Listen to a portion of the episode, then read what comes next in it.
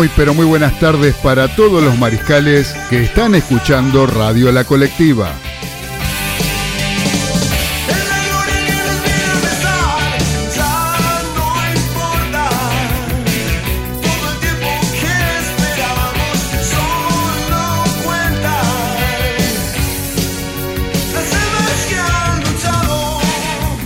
Les damos la bienvenida a una nueva emisión de Los Delirios del Mariscal un espacio donde encontrarán la mejor opinión del acontecer deportivo y todo el rock argentino.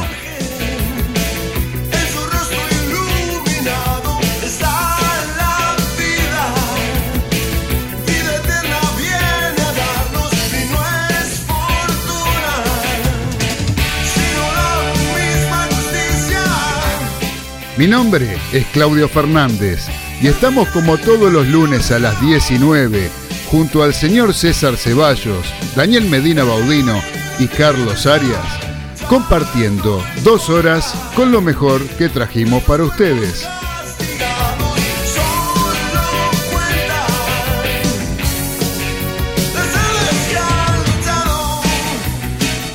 Siempre a través de Radio La Colectiva, FM 102.5 transmitiendo desde el barrio de La Paternal, ciudad autónoma de Buenos Aires, ciudad capital de la República Argentina.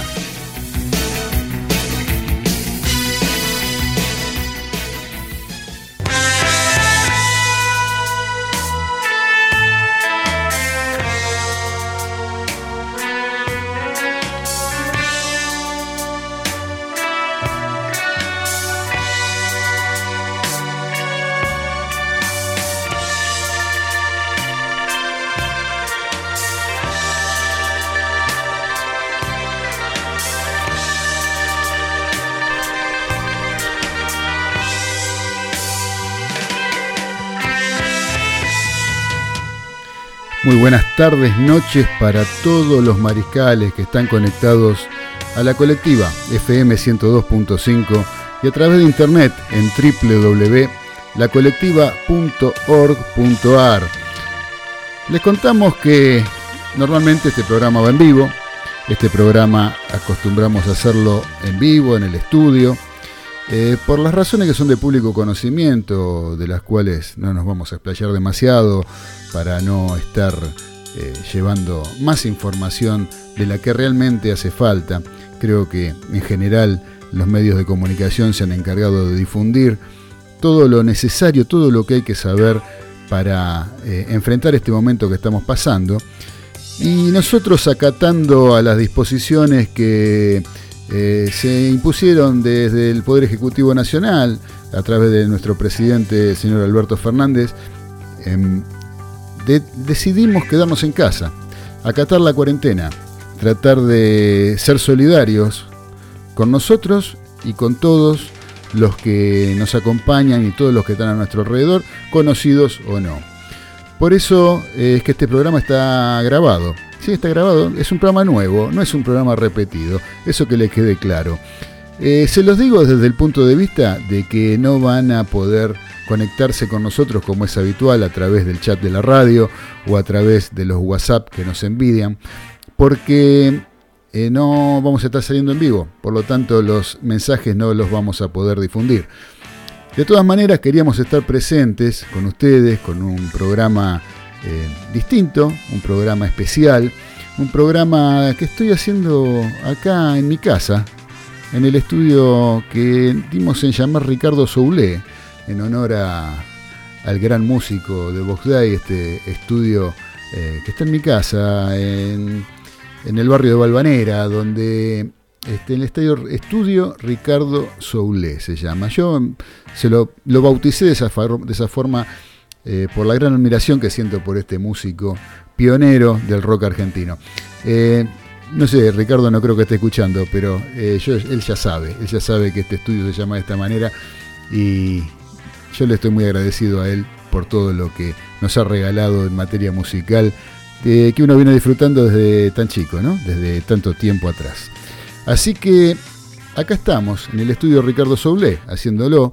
Eh, no en el estudio de la colectiva del barrio de la Paternal, donde lo hacemos habitualmente, el estudio de radio La Colectiva FM 102.5, sino que estamos en casa, estoy yo en casa, donde estuvimos tratando de armar un programa distinto, un programa que se pueda disfrutar y se pueda escuchar eh, sin necesidad de, estar recordando viejas cosas más allá de alguna entrevista que podríamos llegar a repetir eh, durante estas dos horas. Hoy por hoy, eh, yo les decía que estábamos tratando de hacer desde casa este programa, estábamos em, tratando de acatar las disposiciones del gobierno nacional. Por supuesto que esto, em, esta, pandemia que está azotando al, al mundo entero, no solamente a la República Argentina, que en la República Argentina estamos tratando de tomar un poco más a tiempo, teniendo en cuenta la experiencia que han tenido en, este, en países de los más avanzados del mundo, como son los países europeos, como es eh, Italia, como es Francia, como es España. Son países que estamos siempre nosotros atrasados con respecto a todo lo que es tecnología, la forma de vida, primer mundo que se le llama. Y nosotros teniendo en cuenta que allá pasó primero, estamos tratando de eh, tomar esa experiencia y evitar llegar a los límites que nos ha eh, mostrado el viejo mundo. Los límites en cuanto a enfermedad, en cuanto a contagios y en cuanto a muerte. Eh, por eso decidimos, nosotros formamos parte de los medios de comunicación, y decidimos hacerlo también desde casa. ¿Por qué? Porque nosotros eh, nos pusimos a conversar con Daniel Medina Baudino, con César Ceballo, con Ezequiel Galito, con Carlos Arias, y dijimos, este, ¿por qué los medios de comunicación tienen que tener prioridad por encima de otras actividades? ¿Por qué están eh, los canales funcionando, los canales de televisión funcionando normalmente, los programas de radio funcionando normalmente, entonces nosotros dijimos, no, no hay necesidad, existiendo la tecnología que existe hoy en día, que eh, tengan que estar los periodistas y otros programas que a veces no son manejados por periodistas, tienen conducciones de otro tipo, ¿por qué tienen que estar al aire y con todo lo que eso involucra, ¿no? con un montón de gente trabajando y un montón de gente junta dentro de un estudio, que yo pienso creo que todos estamos de acuerdo en los delirios del mariscal, que eh, no debería ser de esa manera.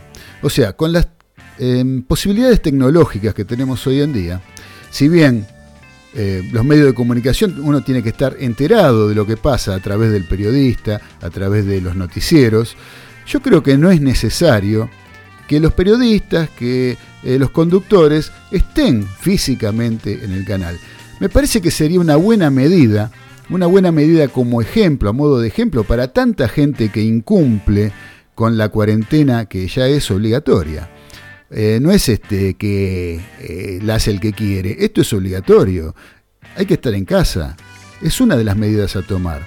¿sí? Entonces, como medida de ejemplo, como ejemplo para el resto de la sociedad, sería bárbaro que en, en los programas de televisión, que en los eh, programas de radio eh, dijeran, lo estoy haciendo desde casa, como estamos haciendo los delirios del mariscal en este momento. Estamos haciendo desde casa y se puede hacer tranquilamente. Para poner a un periodista, a un movilero, con un, parado con un micrófono al lado de un móvil policial, diciendo, acá se está llevando, acá vuelve, me parece que no hace falta. ¿Sí? No hace falta. Lo que hace falta hoy por hoy es crear conciencia en la gente de que tenemos que estar en casa. Cada uno tiene que cuidarse a sí mismo para poder de esta forma evitar que esto pase a mayores como pasó en algún momento eh, en Europa. ¿Qué pasa? Yo creo que en la Argentina hay gente que está incumpliendo todo esto porque tenemos una conciencia de que en general las normas están hechas para los otros, no para nosotros. ¿sí? Están para los otros. O sea, ¿qué quiero decir con esto? Siempre doy el mismo ejemplo, no el del semáforo en rojo. cuando uno pasa, una persona pasa en semáforo en rojo, un auto pasa en semáforo rojo, le insultamos, le gritamos, eh, ¿por qué pasaste? Eh, eh, Ahora, si yo puedo pasar, paso. Si me, me, quejo de que la salud pública no funciona, de que no hay insumos, de que no puede ser, de que esto, de que lo otro, pero si yo puedo evitar de pagar impuestos, lo hago. Como tantos empresarios que se van a vivir a Montevideo hoy por hoy, se mudan a Montevideo, tener domicilio en Uruguay para evitar pagar bienes personales. Ahora, después estamos pidiendo que el Estado esté presente. En situaciones como esta, el Estado tiene que estar presente. Ahora, yo no pago, yo si puedo garronear un pesito, lo garroneo. Si yo puedo eh, estar ahora eh, haciendo eh, una evasión fiscal, la hago. Entonces, creo que los argentinos somos así y por eso es lo que estamos viendo y estamos viviendo con respecto a todo eh, lo que tiene que ver con esta pandemia y todo lo que eh, implica em, en términos de desobediencia. En términos de desobediencia y en falta de conciencia para con el resto de los conciudadanos. ¿sí? Em, yo creo que, esto ustedes fíjense, ¿no? Yo creo que nos está demostrando algo. Esto que está pasando nos está demostrando algo que si pensamos un poquito más allá, podemos llegar a darnos cuenta de que eh, con pequeños consejos, con cosas simples, se está combatiendo algo desconocido. Se está combatiendo un virus que es letal para mucha gente, sobre todo para las personas mayores, a los adultos mayores, las personas con algún eh, tipo de, eh, de, de antecedente médico, ¿sí? como puede ser diabetes, como pueden ser este, em, enfermedades autoinmunes. Hay cuestiones que están eh, que complican a las personas que pueden llevarlo a la muerte si este virus, este coronavirus lo, puede, lo llega a atacar. Pero ustedes fíjense, ¿no? Algo tan letal, algo que está produciendo tantas muertes en el mundo, en Estados Unidos, en el primer mundo, como decíamos antes, se combate con algo tan simple como quedarse en casa, como lavarse las manos con agua y jabón, como limpiar con lavandina y desinfectar el lugar donde vivimos y los utensilios y las cosas que usamos habitualmente con lavandina. ¿sí?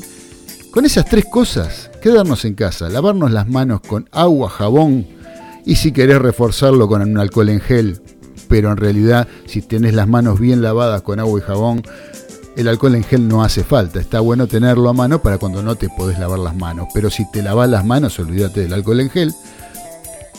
Y si estás este, desinfectando las cosas con lavandina, algo tan simple y tan viejo como la lavandina, que según me cuentan usaba mi abuela, que decía que cuando, cuando se cortaba, cuando se lastimaba una mano, se cortaba, se ponía lavandina para desinfectarlo.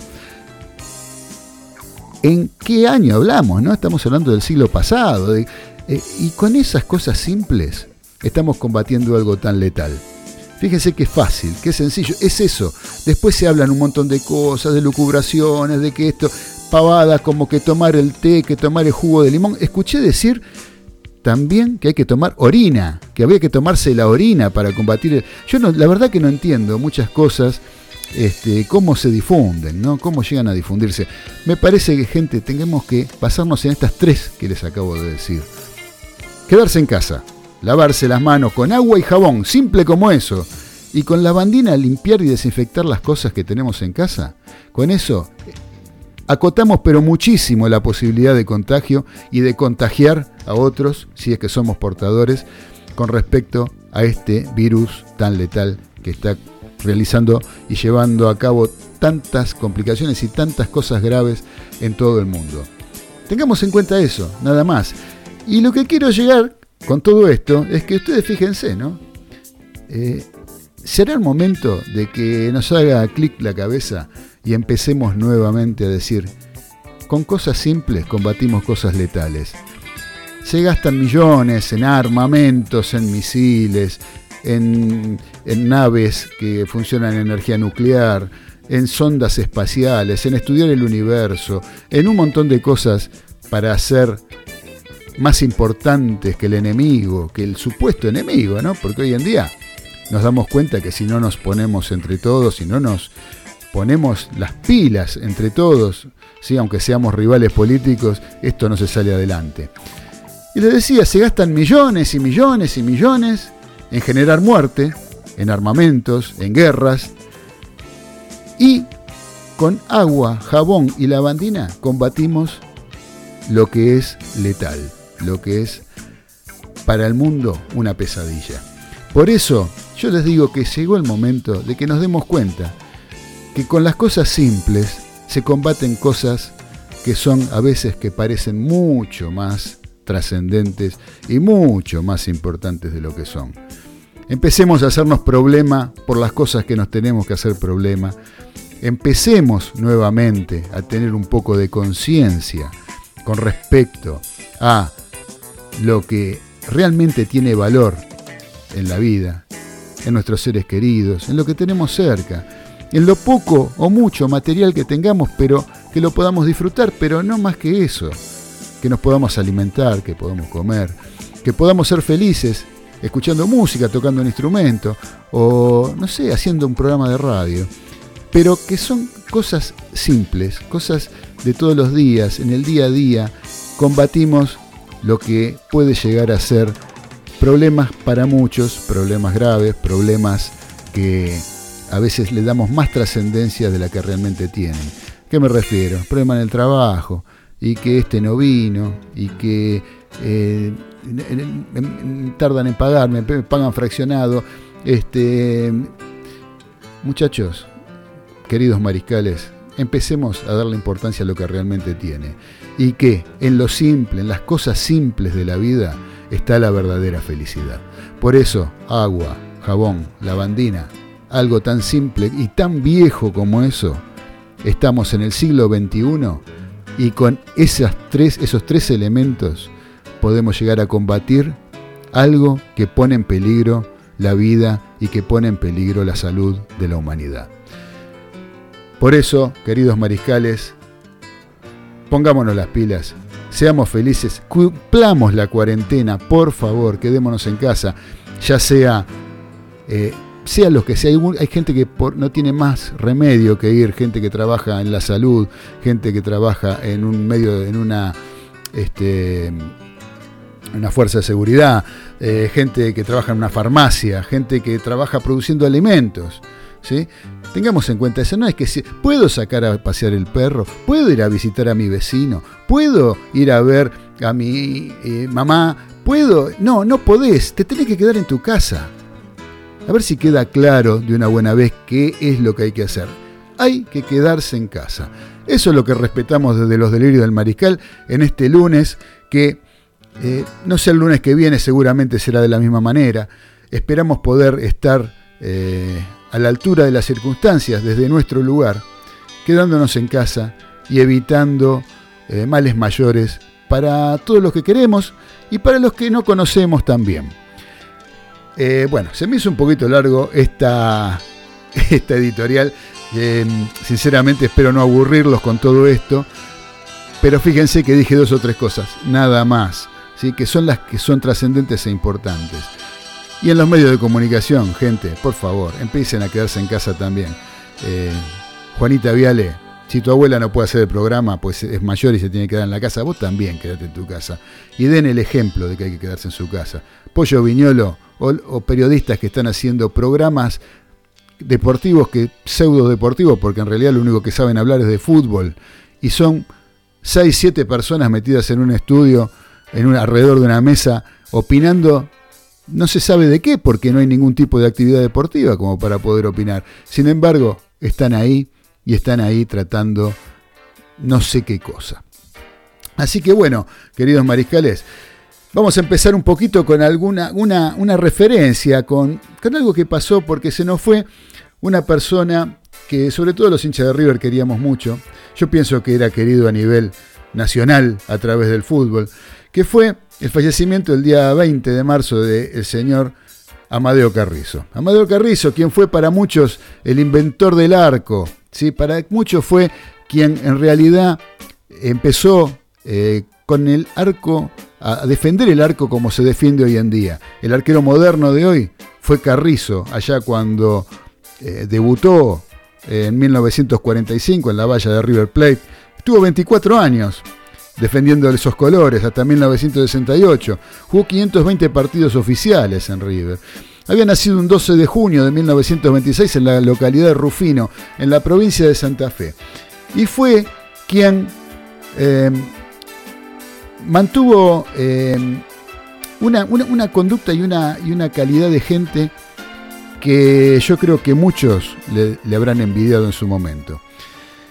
Condiciones de arquero, eh, esto, todo esto me lo han contado y lo he leído porque yo sinceramente no lo vi atajar. Siempre digo que el mejor arquero que vi en mi vida fue el Pato Filiol, porque fue el que vi, el que vi, el que disfruté, el que seguí durante casi toda su trayectoria. Y todavía, desde aquel momento de Filiol, todavía no vi nadie que lo haya superado. Muchos dicen que Carrizo era superior a Filiol. Yo sinceramente no lo vi. Más allá de quién es el mejor, si Filiol, si Gatti, si eh, Carrizo, si Roma o no sé, quién fuere, eh, Santoro, Cejas, grandes arqueros que ha habido, Pumpido, yo no sé, hay mucho, cada uno tiene su gusto. Según me cuentan, el querido Amadeo fue el, como se lo catalogó, el inventor del arco. Fue quien en realidad este, eh, ha hecho cosas que hasta los mismos hinchas de Boca han llegado en algún momento a apreciarlo, como los hinchas de River apreciaban a Gatti por alguna de sus actuaciones, los hinchas de Boca llegaron a, quererlo también a Amadeo, porque Amadeo era River, porque Amadeo, Amadeo era tan simple como eso, tan simple como que amaba esos colores, que estaba internado, porque esto me lo han contado de buena fuente, estaba internado en la clínica donde terminó falleciendo, y le tenían que hacer un estudio y tenía el, el, el, quirófano reservado para poder hacerse ese estudio en un determinado horario. Cuando se lo iban a hacer, le dijeron, tiene que, tenemos que ir al, quirófano. No, ¿cómo? Si ahora está por jugar River. Yo voy después de que juegue River. Yo voy, no tengo ningún problema, pero primero tengo que ver el partido de River. Y así era como en realidad Amadeo Carrizo estaba siempre eh, al pie del cañón con el equipo millonario, con esta, este, este, esta clase de, de, sentimiento que hacía que mm, Amadeo sea querido como era querido por toda la gente de River y por todos eh, el, por todo el fútbol en general. ¿sí? La verdad fue que Amadeo se nos fue, Amadeo nos dejó, después de estar soportando una, enfermedad, a los 93 años. ¿sí? Fue para mí una sorpresa, para mí fue algo que realmente eh, no esperaba. Eh, si bien sabía que estaba internado, si bien sabía el lugar que estaba eh, internado, porque conozco gente que trabaja allí, esto no se había difundido, de lo de la clínica Zavala, pero en realidad este, es una pena y desde los Delirio del Mariscal. Queremos saludar a aquel arquero que fue criticado tanto por su actuación en el Mundial 1958 de Suecia, por aquel que fue elogiado por haber atajado en la Copa de las Naciones de 1964 y atajarle un penal a Gerson, eh, brasileño de aquel equipo, aquel gran equipo de Brasil que era campeón del mundo en ese momento de Chile 62 que terminó ganando el equipo argentino ese torneo, esa Copa de las Naciones del año 64 con la valla invicta gracias a la actuación de Amadeo, por aquel arquero que fue también criticado por aquel año 66 donde River pierde la final de la Copa Libertadores en Chile con Peñarol de Montevideo porque dicen que porque paró una pelota con el pecho eso hizo enfurecer a los uruguayos y eh, ganaron el partido por culpa de Amadeo. No lo, no lo puedo, eso no lo puedo asegurar, nadie lo puede asegurar y no creo que haya sido así. Siempre se busca alguien a quien echarle la culpa de las derrotas. Como siempre digo, los triunfos tapan muchas cosas y las derrotas destapan otras cosas. Eh, en ese momento se le echó la culpa a Carrizo. Lamentamos su fallecimiento, siempre era presidente honorario del Club Atlético River Plate, siempre colaboró con los arqueros, eh, fue un gran atajador de penales, fue eh, una persona que tenía una humildad tremenda, quienes lo conocimos dentro del club sabemos que fue así, que se sentaba a tomar un café con quien se, le, se lo propusiera que hay un famoso, ahí dando vuelta un videíto que están entrevistándolo él y a Marcelo Barovero y le dicen, ¿qué consejo le daría usted, Amadeo, a Marcelo Barovero para atajar un penal? No, yo no le puedo dar ningún consejo, él sabe todo, dice. Eso, un tipo como Amadeo Carrizo, considerado el mejor arquero de América, ¿sí? durante el siglo XX, eh, que una persona le diga así a Marcelo Barovero, que después, al poquito tiempo, justo también le ataja el penal a Gigliotti. En fin, eh, yo creo que lo de Amadeo Carrizo, un ser humilde, un ser querido y querible. Así que eh, se nos fue, como todos pasan, pasamos por esta vida, algunos nos toca antes, a otros les toca después la partida, pero seguramente Amadeo estará juntándose con otros cracks de la historia del fútbol mundial, como estará con Amadeo, eh, con, con Angelito Labruna, estará con, eh, con tantos de los cracks que había en aquella época, de River y de otros equipos, ¿sí? ya sean argentinos, de otros países, con Yacine, el, el gran arquero ruso que le regaló su primer pan de guantes, como, qué sé yo, esas tantas cosas que encontrábamos en aquel momento de eh, el fútbol mundial. Ahora, queridos mariscales, eh, saludamos a Amadeo, le decimos chau Amadeo, hasta pronto, nos encontraremos en algún momento. Vamos a ir a escuchar un poquito de música, la tanda. ¿Y qué tenemos para escuchar? A mí se me dio por traer un poquito de una banda que a mí me gusta mucho, que es Aquelarre. ¿sí? Y el primer tema que vamos a escuchar eh, fue, está grabado en vivo. A mí normalmente no me gusta mucho pasar música en vivo porque generalmente no están bien grabados, pero este disco está muy bien grabado. Un show que tuve la posibilidad de presenciar en el año 1998 en el, em, en el Teatro Presidente Alvear, acompañado de un gran amigo mío, porque fui por una invitación de un gran amigo mío que ya no, está entre nosotros, que es mi querido amigo Claudio Garófalo, que le mando un abrazo grande. Em, querido Claudio, nunca dejé, nunca fui lo suficientemente concreto para agradecerte lo feliz que fui esa noche viendo este show. Este show que se llamó Corazones del lado del fuego, en, eh, como les decía, en el Teatro Presidente Albert, de la banda Aquelarre, año 1998, fines de 1998, el, el disco se editó recién en el año siguiente, en 1999, y de ese disco vamos a escuchar lo que es mm, un tema que a mí particularmente me gusta mucho y que es el primer corte del disco que se llama Canto desde el fondo de las ruinas. Excelente fue esta reunión, fue la última, eh, porque ya Hugo González Neira no está entre nosotros, otro muchacho que falleció, un tipo con una voz espectacular, un tecladista y un músico de blues impresionante como Hugo González Neira.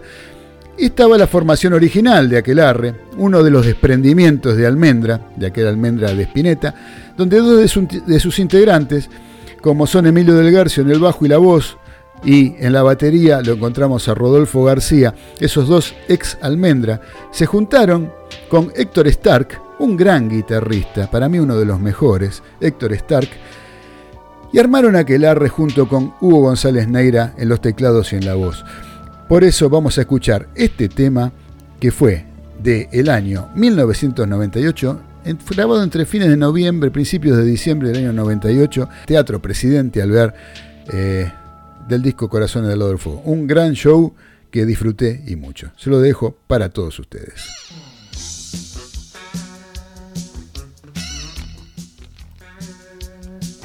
Las más grandes canciones eh, fueron prohibidas por una raza de reptiloides. Me gusta el arte, todo tipo de arte.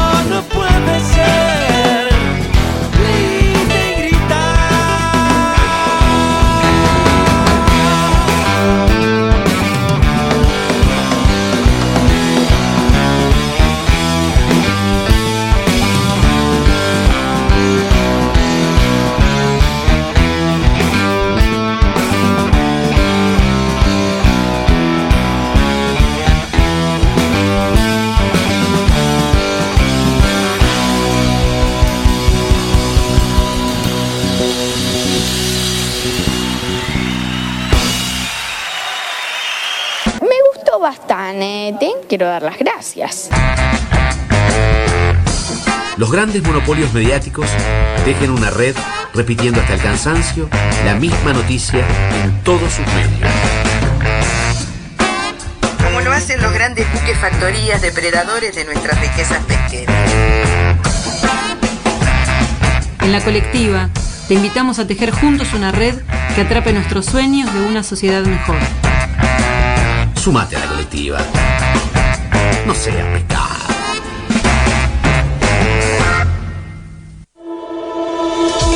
Estás escuchando La Colectiva, 102.5 FM.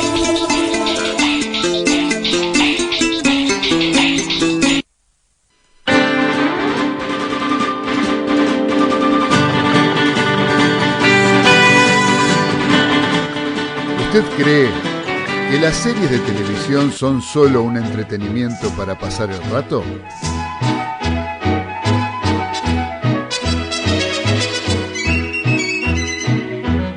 O tal vez, junto con el cine, sospecha que esas ficciones son el más formidable invento norteamericano para transmitir ideas y construir imaginarios colectivos.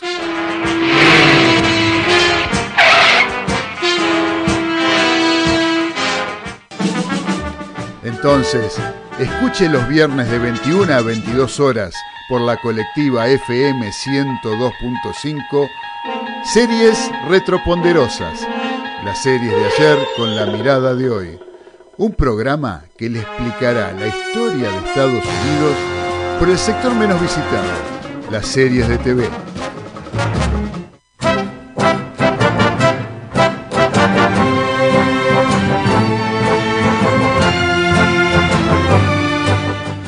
Claudio Fernández y Luis Fernando Veraza conducen esta experiencia inédita en la radiofonía argentina.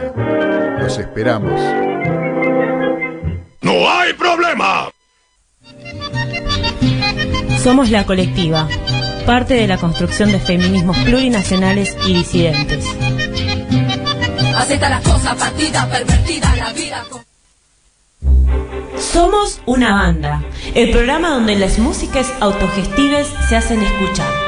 Martes y jueves a las 13, por la colectiva.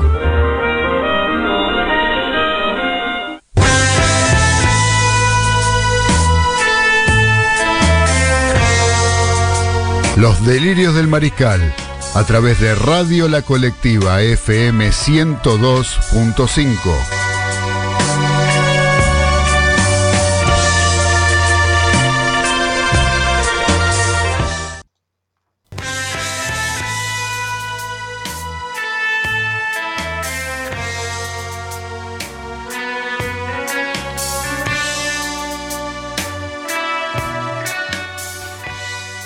Y continuamos en los delirios del mariscal a través de la colectiva FM 102.5 y a través de www.lacolectiva.org.ar para todo el mundo. Espero que nos estén escuchando desde los más diversos lugares, como lo hacen habitualmente desde Long Island, nuestro querido amigo Robert de Long Island. Eh, ahora vamos a hacer una cosa. Vamos a escuchar, porque nos han ido llegando algunos audios de los eh, habituales componentes de la mesa de los delirios del mariscal. Primero que nada, quiero, si ya bien ya algo hablamos sobre Amadeo Carrizo, algo que nos manda un hincha millonario de estirpe. El señor Carlos Arias, que siempre nos acompaña en nuestro programa, nos mandó este audio donde recuerda con gran admiración al querido Amadeo Carrizo, el inventor del arco. Vamos a escucharlo.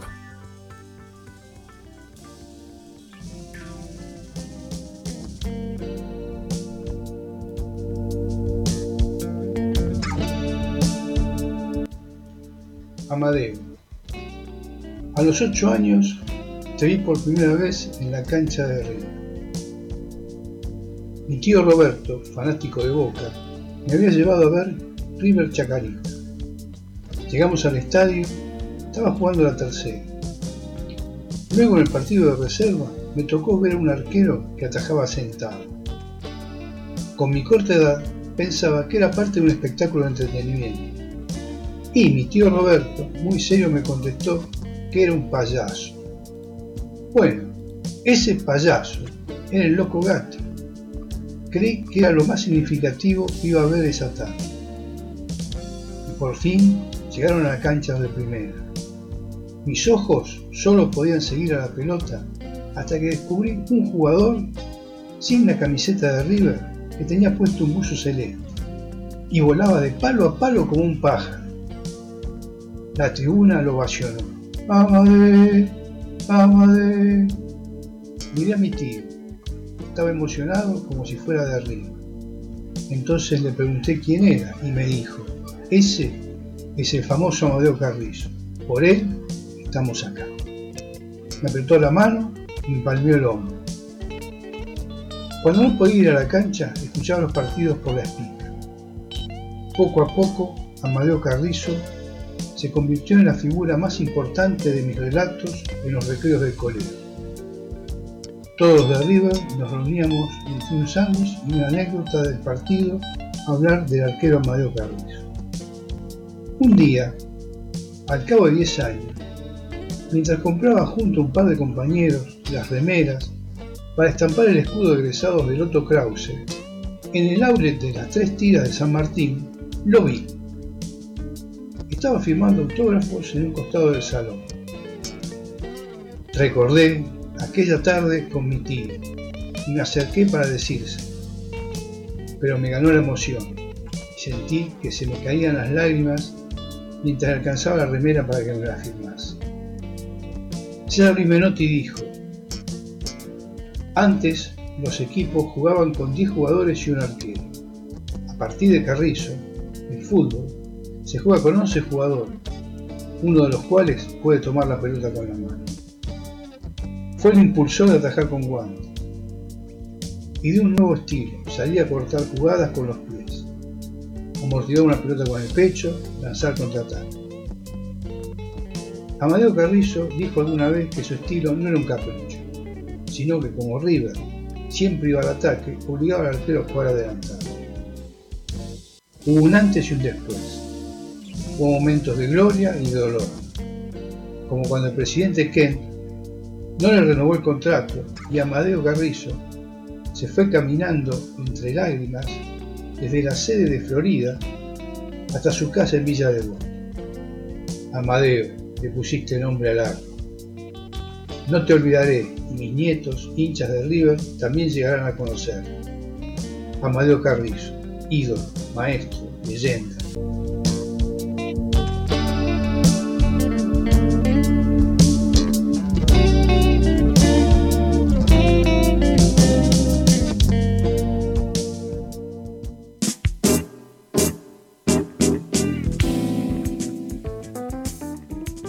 Así, Carlitos Arias recordaba al gran Amadeo, ¿sí? que lo recordaremos con alegría, ¿sí? sin tristezas, sin llantos, porque él se merecía el mejor de los recuerdos. Así que bueno, eso por un lado. ¿eh? Gracias Carlitos Arias por mandarnos este audio tan emotivo y que realmente me tuvo en tensión, escuchando la historia de tu primer encuentro desde tan pequeño con River y con el gran Amadeo. Así que ahora tenemos otro audio, otro audio, porque ustedes saben que está suspendida completamente la actividad deportiva, no solamente en la Argentina, sino en el mundo entero. Se agregó ahora, em, se va a jugar en el Mundial Sub-20 de rugby, menores de 20, en Italia a partir del 28 de junio de este año, pero directamente se canceló. No hay fecha ni se va a jugar.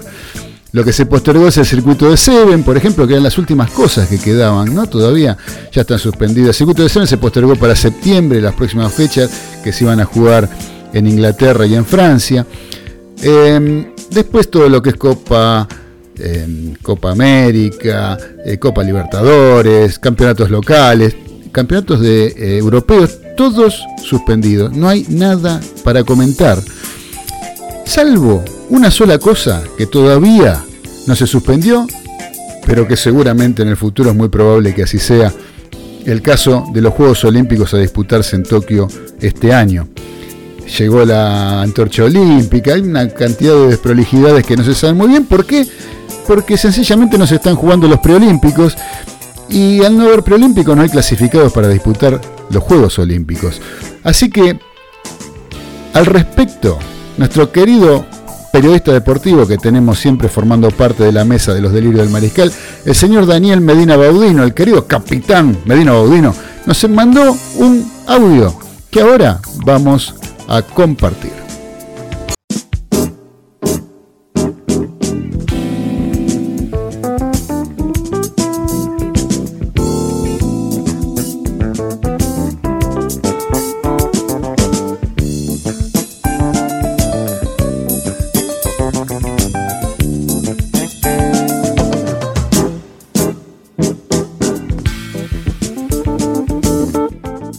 Queridos radioescuchas de los delirios del mariscal, épocas de cuarentena, épocas que nos quedamos en casa, de acuerdo a lo que nuestro gobierno nos ha dictaminado y nos ha comunicado el día viernes. Eh, en familia y tratando de sobrellevar este tema del coronavirus este, lo más responsablemente posible. Pero los delirios del mariscal de alguna manera sigue, ¿no? De alguna manera continúa en un programa especial en el cual eh, vamos a hablar un poquito, apenas un, toque del tema de los próximos Juegos Olímpicos, que ya lo hicimos, hicimos mención en nuestro programa hace dos programas atrás. Eh, en la agenda de los mandamás de los Juegos Olímpicos, en el caso de su presidente, el alemán y ex esgrimista Thomas Bach, no se encuentra por ahora disponible el tema de suspender los Juegos por el, tema del coronavirus. Eh, ni siquiera lo mencionan como posibilidad. Para ello, y en una, este, eh, una vuelta de tuerca que dio el gobierno japonés, eh, ese país los apoya totalmente, mm, a pesar de ser en su momento el tercero en importancia en, eh, la infección del coronavirus. En este momento sería el cuarto porque Italia es el segundo en importancia. En su momento era China de origen, seguía Corea y luego Japón. Esto trae en este momento este, aparejado el razonamiento de cualquiera de nosotros que a cuatro meses y medio, cuatro meses se podría decir, de la celebración de los Juegos, eh, sería realmente lógico pensar en la suspensión porque la mayoría de los países están afectados. Acá tengamos este, en cuenta qué opinan ustedes. ¿China participaría de los Juegos Olímpicos donde se originó el coronavirus con tantas muertes? Italia que en este momento se está sufriendo una devastación, porque es así, hay que decirlo así. Eh, ¿Iría a los Juegos Olímpicos eh, como miembro europeo? España que está teniendo muchísimos casos. Alemania cuya primer ministro ya comunicó que este, sí o sí eh, Alemania va a estar contagiada en un 70% de sus habitantes y no, está, no es descabellada su, su, idea. Otros países desde ya. Y ahora se suman críticas de hasta los países que teóricamente apoyaban, a pesar de, del brote de coronavirus, eh, la concreción de los Juegos las federaciones de natación de Estados Unidos, principal, principal este, motor de medallas de, los Yankees eh, en cuanto a, ese deporte, natación, la Federación Francesa, se han manifestado constantemente desde hace una semana por un, por un aplazamiento.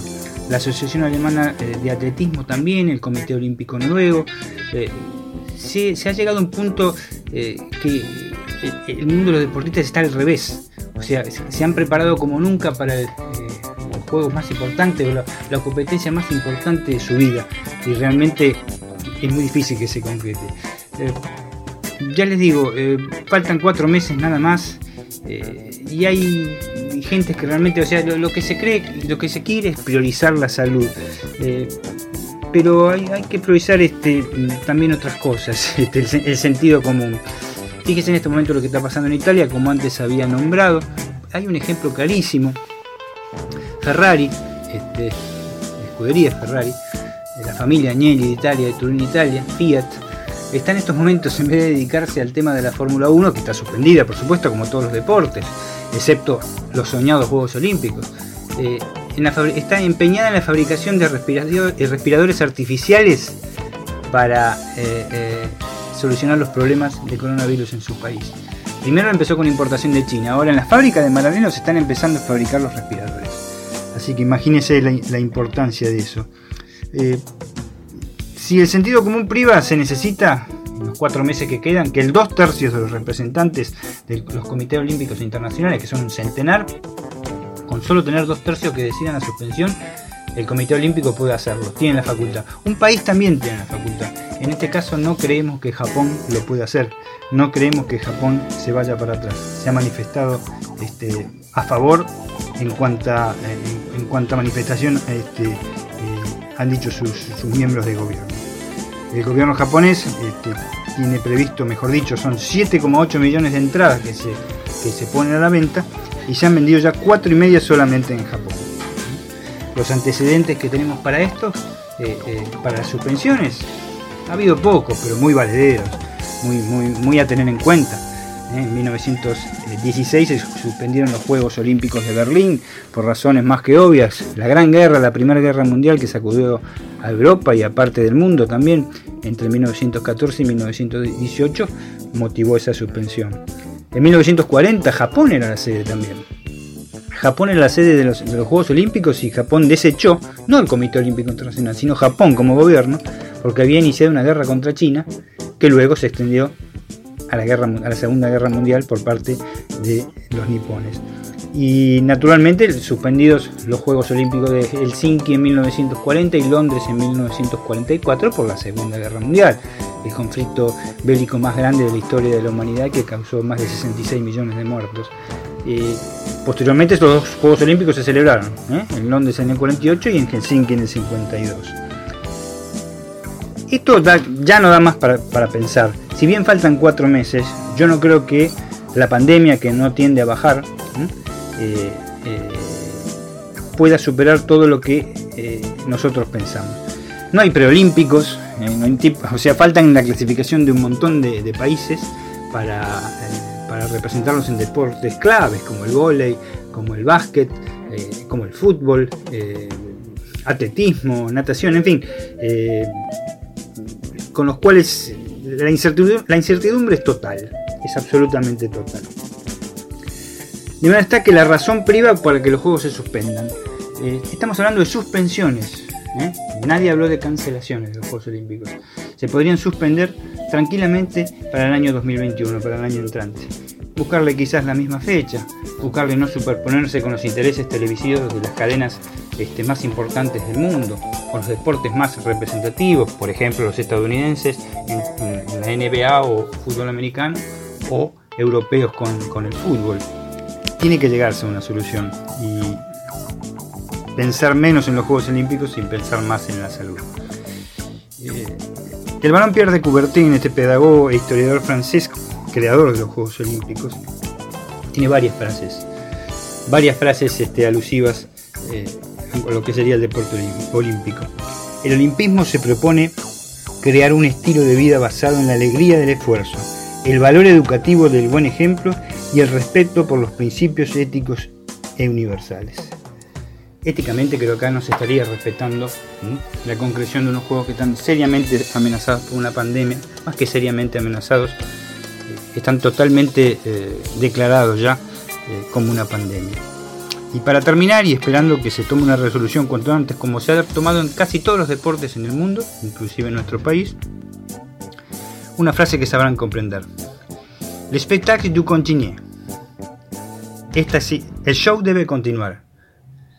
Show wa naranai. Show must go on. El espectáculo debe continuar para ciertos tipos de, de, países y ciertos tipos de intereses, pero no para la racionalidad. Amigos de los delirios del mariscal, nos vemos en una próxima entrega y esperemos que esto también sea un punto de reflexión, más allá del coronavirus.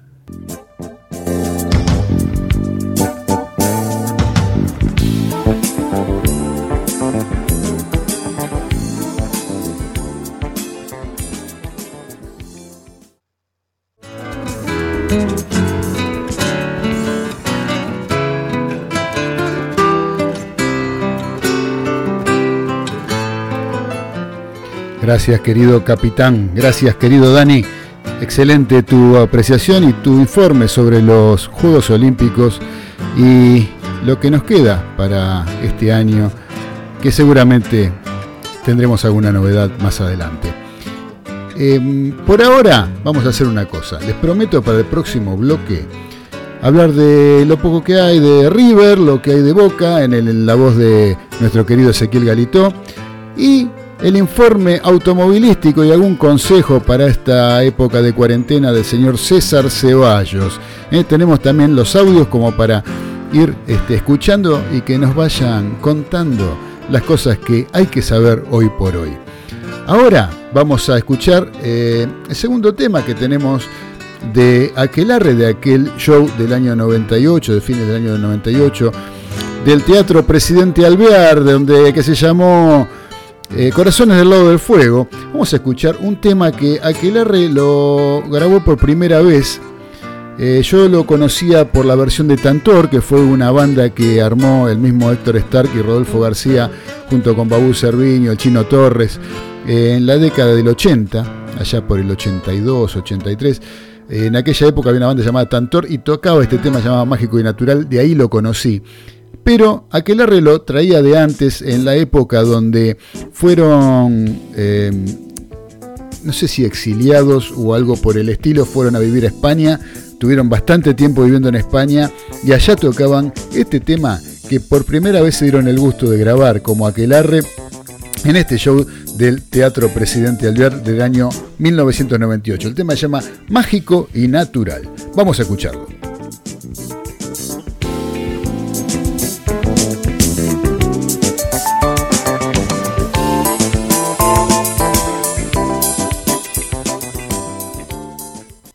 Yo brindo para que la música en vivo tocada por seres humanos triunfe. Música tropical es la que lleva a la gente a la cárcel. Vamos a hacer un censo en la cárcel. ¿Quién escucha Mundo Rivero?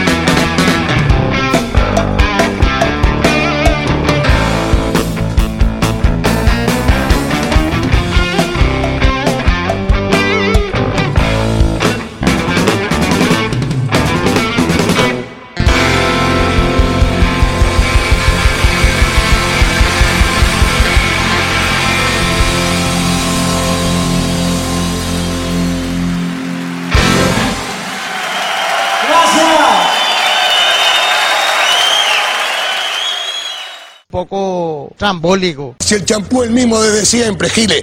Bueno, arranco. Estás escuchando la colectiva. Estás escuchando la colectiva. Escuchando la colectiva.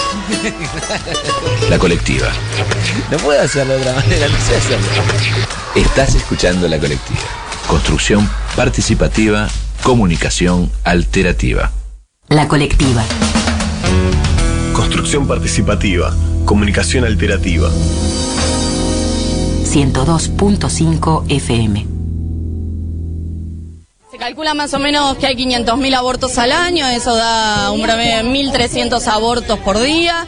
Son números relativos porque al ser una práctica ilegal no hay registros, pero sí ese número que elaboramos de 500.000 es un número que toma el Ministerio de Salud y se elaboraba a partir de las estadísticas por egresos, por complicaciones de mujeres, por complicaciones de abortos, ¿no? La colectiva, en situación de lucha por una ley de aborto legal, seguro y gratuito para todos.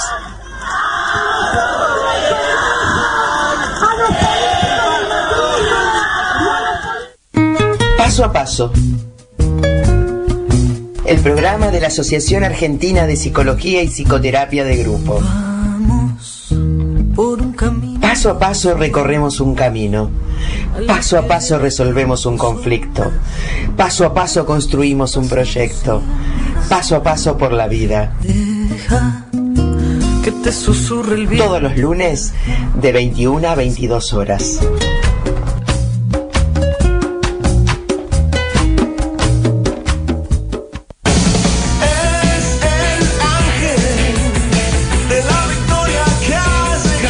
¿Qué escuchás los lunes a las 19? Esto Aún con Messi pudo haber alguna preocupación mejor de ataque. La Argentina filtró dos, tres pelotas en el primer tiempo. o esto.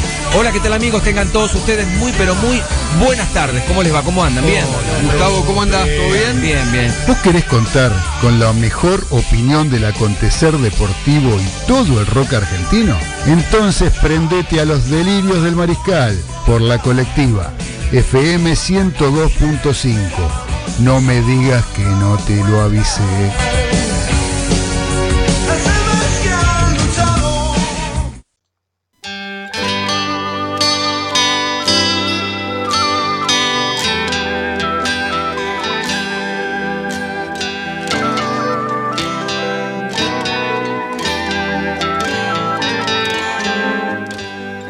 Continuamos en los delirios del mariscal a través de FM 102.5 La Colectiva y a través de www.lacolectiva.org.ar para todo el mundo. Les prometí, antes de cerrar el bloque anterior, las pocas novedades que pueda haber, o por lo menos las que se conocen con respecto a los eh, dos clubes de, mayor convocatoria del fútbol argentino, como son River y como es el Club Atlético Boca Juniors. Con respecto a River, eh, yo tengo cosas que me ha traído mi asesor Recanatini, que me ha ido trayendo que no se están dando a conocer, que no se saben mucho, pero resulta que en River hay novedades, porque River está pasando un momento que no, eh, no cerró muy bien. Es- Antes de este receso, eh, cerró con una desilusión eh, con respecto a lo que fue el último partido en contra Atlético Tucumán de la Superliga Argentina de Fútbol. El primer partido de la Copa de la Superliga no lo jugó, no se presentó, por lo cual sería posible de, recibir alguna sanción que seguramente llegará. Pero digamos que River está necesitando alguna transformación, alguna renovación, y hay algunos nombres en danza. Lo que sí se, con- se confirmó es la salida de Escoco. ¿sí? Escoco, que es un gran goleador, para mí uno de los mejores, gran jugador que ha tenido River, pero que viene arrastrando muchas lesiones. Eh, y él mismo entiende que no está para jugar 90 minutos en River al ritmo que pide Gallardo. Él sabe que eh, las lesiones lo tienen a mal traer. Eh, y una nueva lesión daría por tierra con su carrera directamente. Y él, en realidad, tiene intenciones de cerrar su carrera en el club Newell's Old Boys de Rosario, el club que lo vio nacer, el club que le dio la trascendencia que tuvo para poder llegar a River y ser el gran goleador que es en River Plate. Él quiere llegar ahí a jugar uno o dos años, por lo tanto, si él sigue en River, tiene la posibilidad de que él se vuelva a lesionar en algún problema de su rodilla, algún problema eh, del gemelo que lo tiene mal traer. Y, y en realidad está queriéndose retirar ya. Él quiere retirarse en Newell's. Por eso, a mitad de año se le vence el contrato y se iría a Newell's. Ya ha confirmado que se va a ir a por lo menos por un año más. eh, mientras el cuerpo se lo permita. No se va mal de River, al contrario, se va muy bien. Eh, él lo que no quiere es este, fallarle a su querido Newell's Old Boys de Rosario. En River se va con todos los honores, siendo un gran goleador, habiendo hecho verdaderos golazos y realmente River yo creo que lo va a extrañar.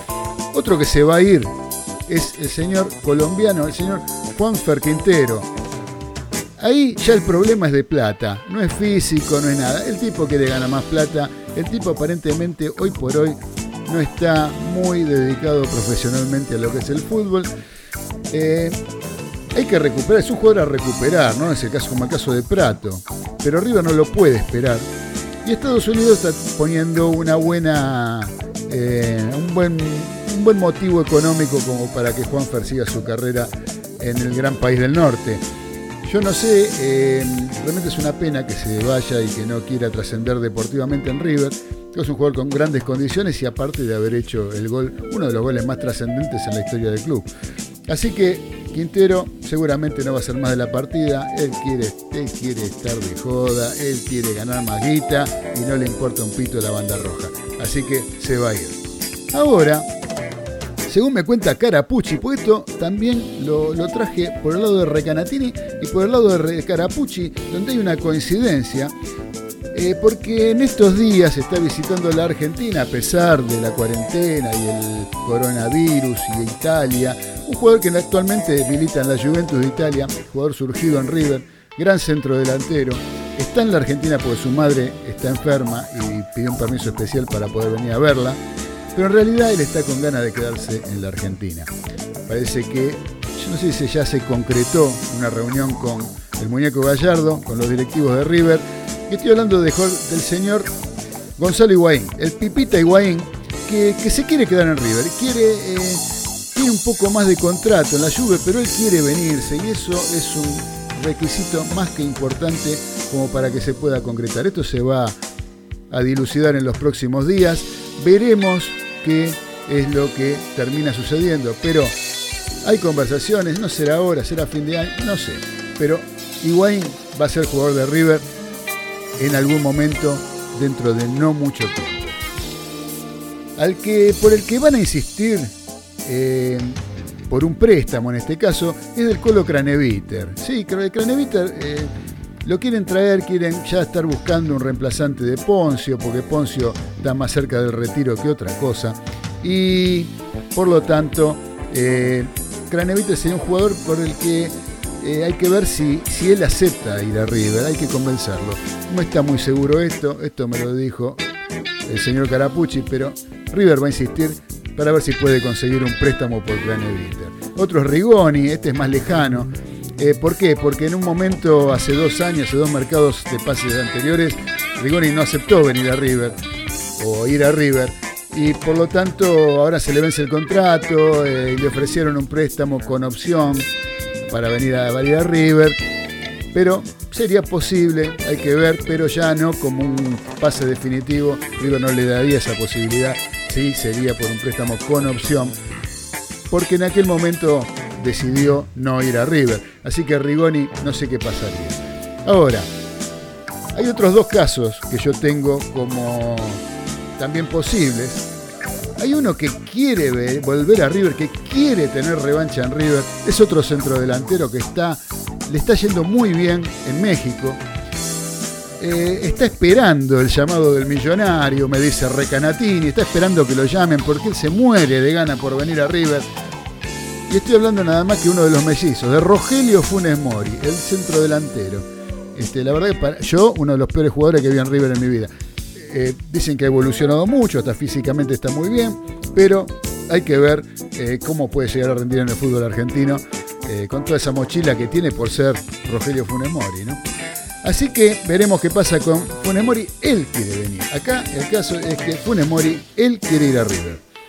Y después hay otro que quiere ir a River, pero ahí ya es mucho más lejana la posibilidad, porque está jugando en un club inglés, porque es un marcador central que River realmente necesitaría. Se sabe hincha de River, él está deseoso de jugar en River. Estoy hablando nada más, nada menos que de Nicolás Otamendi, eh, pero ahí sí, River tiene que poner plata para llevarlo, ahí ya no hay préstamo de por medio.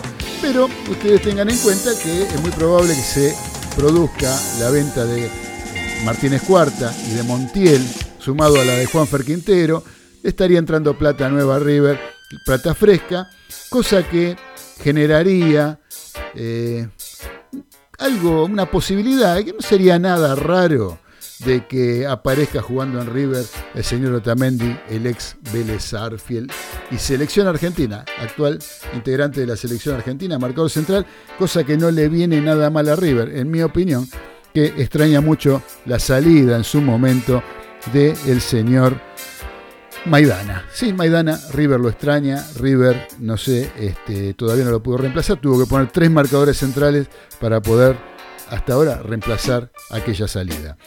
A mí me dicen que es por la salida de Palacio, que modificó la estructura. Me parece que el tema acá pasa por eh, lo que es la salida de Maidana. Ahora, les quiero, a ver, vamos a escuchar un poco lo que tiene que ver con la actualidad boquense. Y el que nos trae la actualidad boquense, nuestro querido Ezequiel Galito, boquense por naturaleza, un gran hincha de boca que nos va a poner al tanto de lo que está pasando, de lo último que ha ido ocurriendo en, club, en el Club de la Ribera. Vamos a, a escucharlo entonces al querido Ezequiel a ver qué nos dice.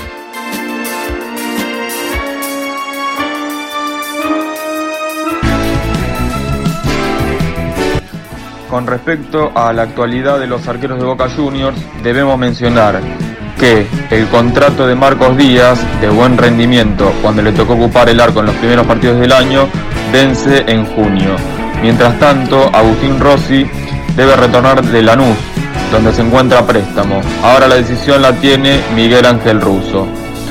Andrada, con una cláusula de rescisión de 25 millones de dólares, seguiría en el Geneise más allá del interés que presentaron varios clubes de Europa durante el último mercado de pases, entre ellos el Paris Saint-Germain.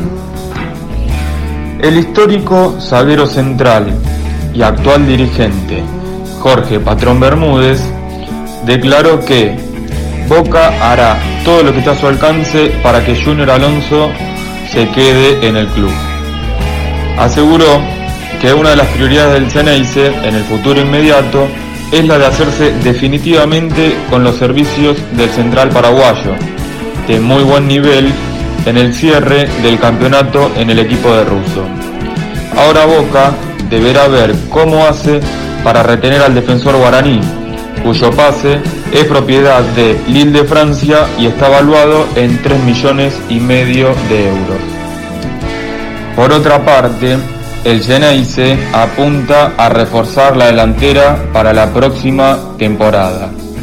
El atacante uruguayo del Paris Saint-Germain, Edinson Cavani, aparece como un sueño. ¿Imposible? Mientras que los argentinos Guido Carrillo y Jonathan Caleri son las opciones más terrenales.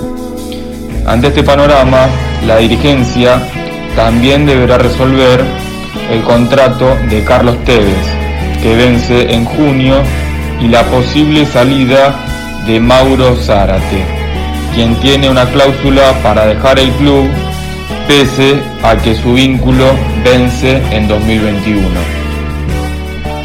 Un caso que sorprendió a Boca es el del defensor Nahuel Molina Lucero, debido a que se sometió a una cirugía por una hiperdistensión del ligamento posterior de la rodilla derecha. Ante estas circunstancias podía existir la posibilidad de una renovación automática del vínculo, ya que si el defensor no se recupera antes de la finalización de su contrato, entonces este debe ampliarse automáticamente, algo que al Geneise no le interesa porque no tiene al jugador en sus planes para el futuro. De todas maneras, Molina se recuperaría antes del 30 de junio, por lo que la renovación no será necesaria. Además, ya tendría un nuevo destino, que sería en Europa, aunque no trascendió el nombre del equipo. El entrenador de Boca, Miguel Ángel Russo, en declaraciones para otros medios manifestó, casi nadie sabía que Román me había ido a buscar para ser el entrenador. Ahora que es dirigente, hablo de fútbol con él como cuando era jugador. porque para mí es lo mismo. Por otra parte, Russo también habló acerca de lo que fue el cese de actividades del fútbol fruto de la pandemia del coronavirus que vive el mundo y aseguró que Conmebol tomará los tiempos lógicos y necesarios para volver a jugar y que a nivel AFA debemos buscar primero que esto pase y luego pensar en los momentos y las formas. A modo de cierre, el entrenador de 63 años aseguró estar viviendo en cuarentena como corresponde y creyendo en mi presidente Alberto Fernández y en la gente que sabe. Y le pidió a la gente que colabore y que sea solidaria ante la grave situación sanitaria que atraviesa el país y el mundo. Un saludo para los mariscales, abrazo virtual para todos y todas, unidos y quedándonos en casa podremos terminar con esta pandemia. Hasta pronto.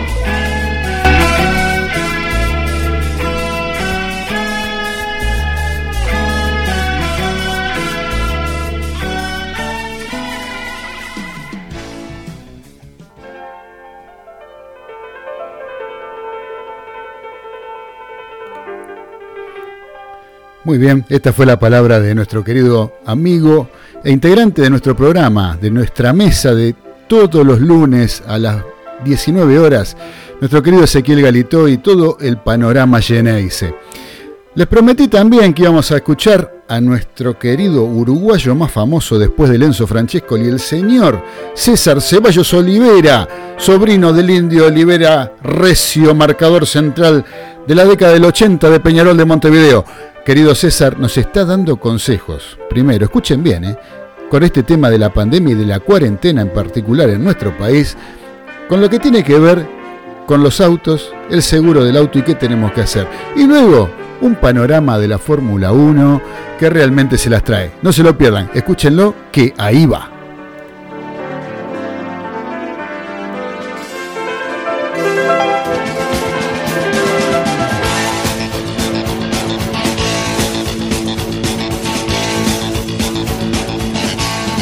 Hola, buenas tardes a todos los mariscales.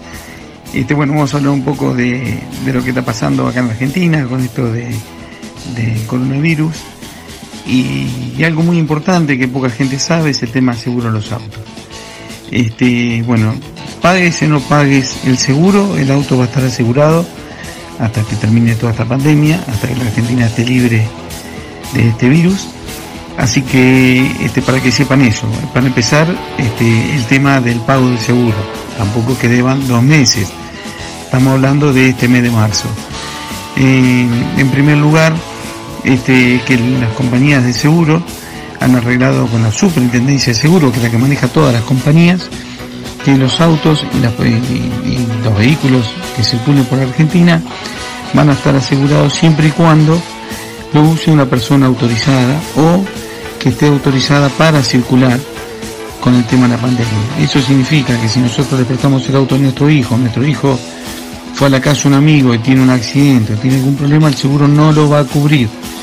Lo va a cubrir solamente si el titular o la persona que está usando el auto está exceptuada en, en el tema de, de andar por la calle libre. Para eso la gente que ya está trabajando en un tema de salud, los bomberos, la policía, gendarmería y, este, y toda la gente que, que tiene que seguir trabajando, este, toda esa gente tiene los autos asegurados siempre y cuando lo manejen ellos. Esto para que sepan que es muy importante y cualquier siniestro también que tenga el auto parado en la calle también el seguro lo va a cubrir. Solamente no lo va a cubrir si no está manejando en el momento del accidente una persona que no está autorizada, porque así lo dice este, el decreto presidencial. Este, eso no es tema del seguro. Así que para que la gente sepa ¿no? que es muy importante y que los plazos de vencimiento eh, se postergaron todos. Y eso es algo muy importante para el seguro. Este pasado 21 de marzo este, se han cumplido este, 60 años de natalicio de Ayrton Senna da Silva. Eh, creo que a mi modo de ver, este, uno de los pilotos más grandes que dio la categoría de la Fórmula 1. Este, dejó una marca fuego en- en el automovilismo del mundo. Y, este, y para hablar de algunas cosas que dejó, algún legado que dejó a Ayrton, eh, con todo lo que ha pasado últimamente en la Fórmula 1, con lo que está pasando actualmente con la suspensión de, de los grandes premios de- del año 2020, ¿no? con, esta, con esta pandemia. Y Ayrton Senna desde el primer día que corrió en la Fórmula 1, allá por el año 84, que corrió en un equipo, en el equipo Toleman Hart, que era un equipo de muy bajo presupuesto, con un motor este, que no tenía solamente ese auto, no tenía ni siquiera dos pilotos, tenía uno solo, pero Senna tenía una gran necesidad de, correr en la Fórmula 1, este, era su sueño y, y él era, su objetivo era ese, no estar en la máxima categoría. Ya en la primera carrera este, que él pudo terminar fue el Mónaco de ese año 84, donde se largó a llover las últimas 15 vueltas y Ayrton Senna tuvo la suerte de, de- de eso, de la lluvia, que era su, su don, la lluvia, ¿no? Y, ahí se dio cuenta lo que él este, después comentaba después de esa carrera, que la política y el dinero iban atrás de los coches de, de Fórmula 1. Él este, siempre fue en contra de esas políticas y un poco las entendió porque ahí en esa carrera él ganó esa carrera, pero como se suspendió por la lluvia se computó la vuelta anterior, así que la carrera, abandonando la carrera, ganó Prost, salió segundo él y tercero Niki Lauda. Este, Niki Lauda y, y Alain Prost corrían con el equipo McLaren. Este, ahí fue ya los primeros roces que empezó a tener con, con Balestre, Ayrton Senna, eh, que era el, capo de la Federación Internacional de Automovilismo, de la Fiat, y Balestre era francés y era muy amigo de, de Alain Prost. Este, bueno, ahí pasaron muchas cosas eh, en esa época y, ¿por qué estoy contando esto? Lo estoy contando porque justamente en Australia, cuando se iba a correr el Gran Premio, eh, se iba a correr bajo, bajo protesto y ya habían tenido algunos equipos problemas con los mecánicos, como, como fue de McLaren casualmente, que se retiró. Este, el que no entendió que es políticamente correcto y que, y la política y el automovilismo van de la mano fue este, eh, Lewis Hamilton. Eh, Lewis este, no dio muchas vueltas cuando vio lo que estaba sucediendo, este, habló con otros pilotos y les dijo sanamente, miren muchachos, yo me voy a ir. Y después lo siguieron todos y se terminó suspendiendo la carrera y algunas carreras más eh, de marzo, abril y mayo. Vamos a ver cómo, cómo la Fórmula 1 este, eh, va a reintegrar estos, estos grandes premios que fueron suspendidos dentro del calendario que iba a ser el más largo del mundo, de la historia de la Fórmula 1. Y la Fórmula 1 cumple, está en el aniversario, este, por la cantidad de años este, de que están corriendo interrumpidamente. Inclusive Mónaco ya quedó fuera del calendario, increíblemente. Sería la primera vez en la historia que Mónaco queda fuera del calendario de la Fórmula 1. Y así que todo el deporte mundial está parado, algo que nunca había sucedido. eh, se paró el fútbol en el mundo y se paró la Fórmula 1. Y nunca había pasado que estos dos deportes este, hayan este, parado así totalmente, ¿no? Como está sucediendo estos meses. Así que veremos cómo se reintegra todo. Acá en la Argentina está sucediendo lo mismo. El turismo carretera iba a correr este fin de semana, no corrió. También se suspendió. También se suspendió el turismo nacional, aunque estaban corriendo sin público. Este, así que vemos cómo, cómo se, se, arma todo esto de nuevo, ¿no? Yo calculo que algunos circuitos van a quedar afuera del calendario.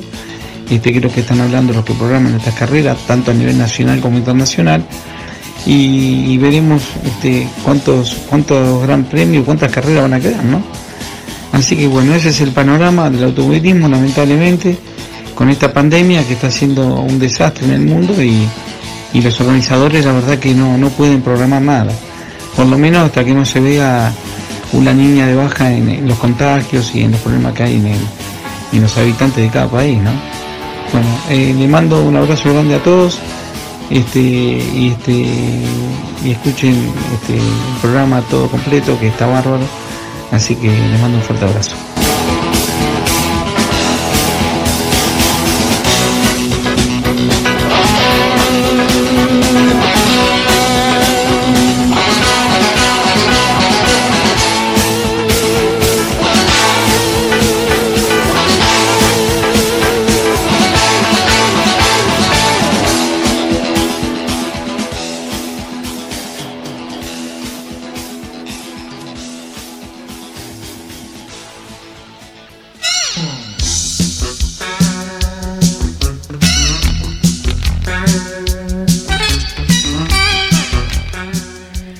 Era la palabra de nuestro querido uruguayo César Ceballos.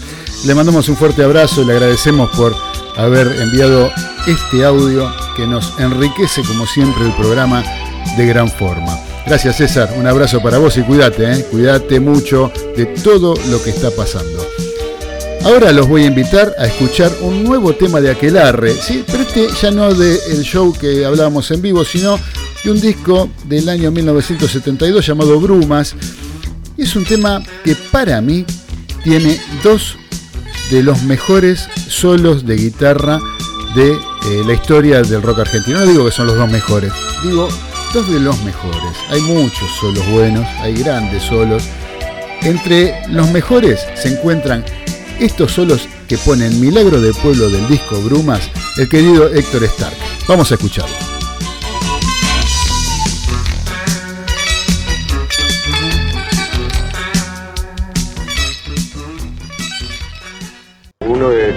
Toda la vida estudiando un instrumento, después viene uno, enchufa y dice que toca. ¡Cambiame la música!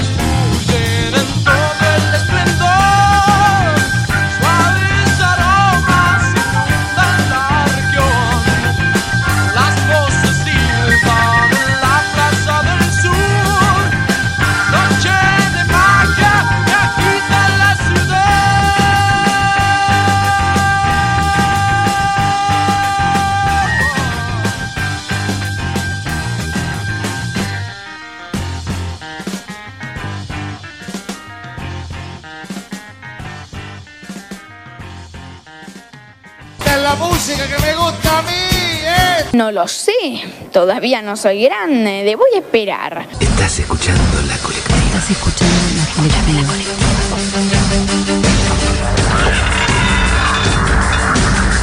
Allí donde se construye el reino de la mentira, ninguna verdad se dice en voz alta. En voz alta se emiten palabras truncadas, que se burlan de los discursos, porque rige la prohibición tácita de hablar. Donde los fuertes ganan, las palabras engañan. A donde lleguemos, para quien quiera escucharnos.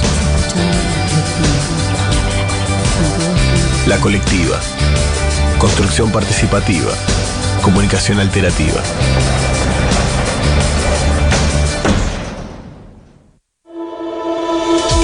Estás escuchando La Colectiva, 102.5 FM.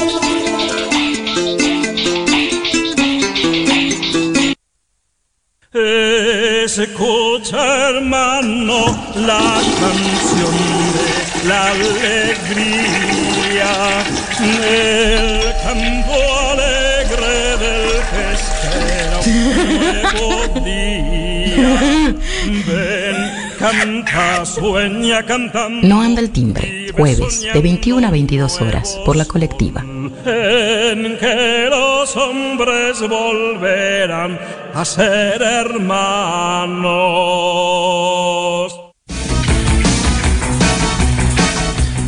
La mejor opinión del acontecer deportivo y todo el rock argentino a través de Radio La Colectiva, FM 102.5.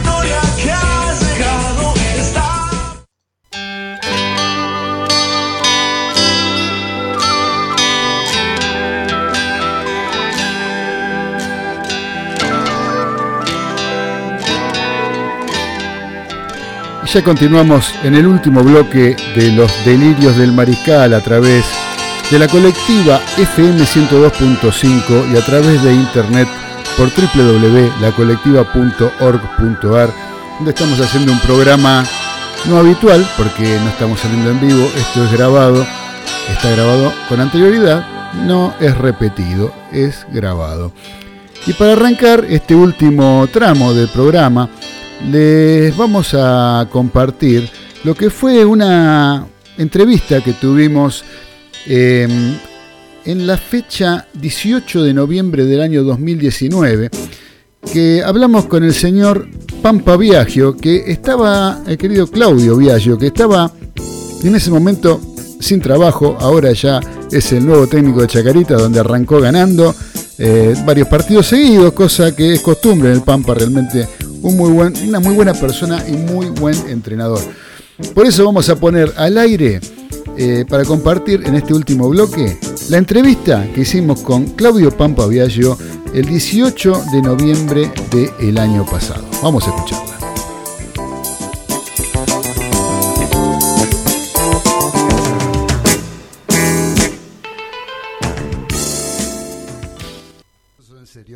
Hablar en serio y para hablar de fútbol en serio, Me parece que sí. Tenemos una persona en línea que tiene una gran trayectoria en el fútbol argentino, en el fútbol internacional en otros países, ha jugado en selección argentina, ¿sí? ha sido seleccionado en algún momento. Eh, y me estoy refiriendo a un este, referente de lo que es la parcialidad azulgrana, Así ¿sí? es. de San Lorenzo de Almagro, como jugador, como entrenador. ¿Y de quién estoy hablando? Del señor Claudio Viaggio, el querido Pampa Viaggio. El Pampa Viaggio. El Pampa Viaggio, a que lo saludo y le digo muy buenas tardes, noches, querido Pampa, ¿cómo estás? ¿Qué tal? Un placer estar hablando con ustedes. Igualmente, Claudio, el placer es nuestro. Eh, queríamos saludarte, este, de mi parte, eh, hablar alguna cosita, como, este, por ejemplo, yo estoy, vos sabés que yo tengo una, un pensamiento con respecto eh, a lo que tiene que ver con los técnicos interinos, ¿no? Y yo creo que lo que se cometió con vos en San Lorenzo de Almagro fue una gran injusticia, ¿sí?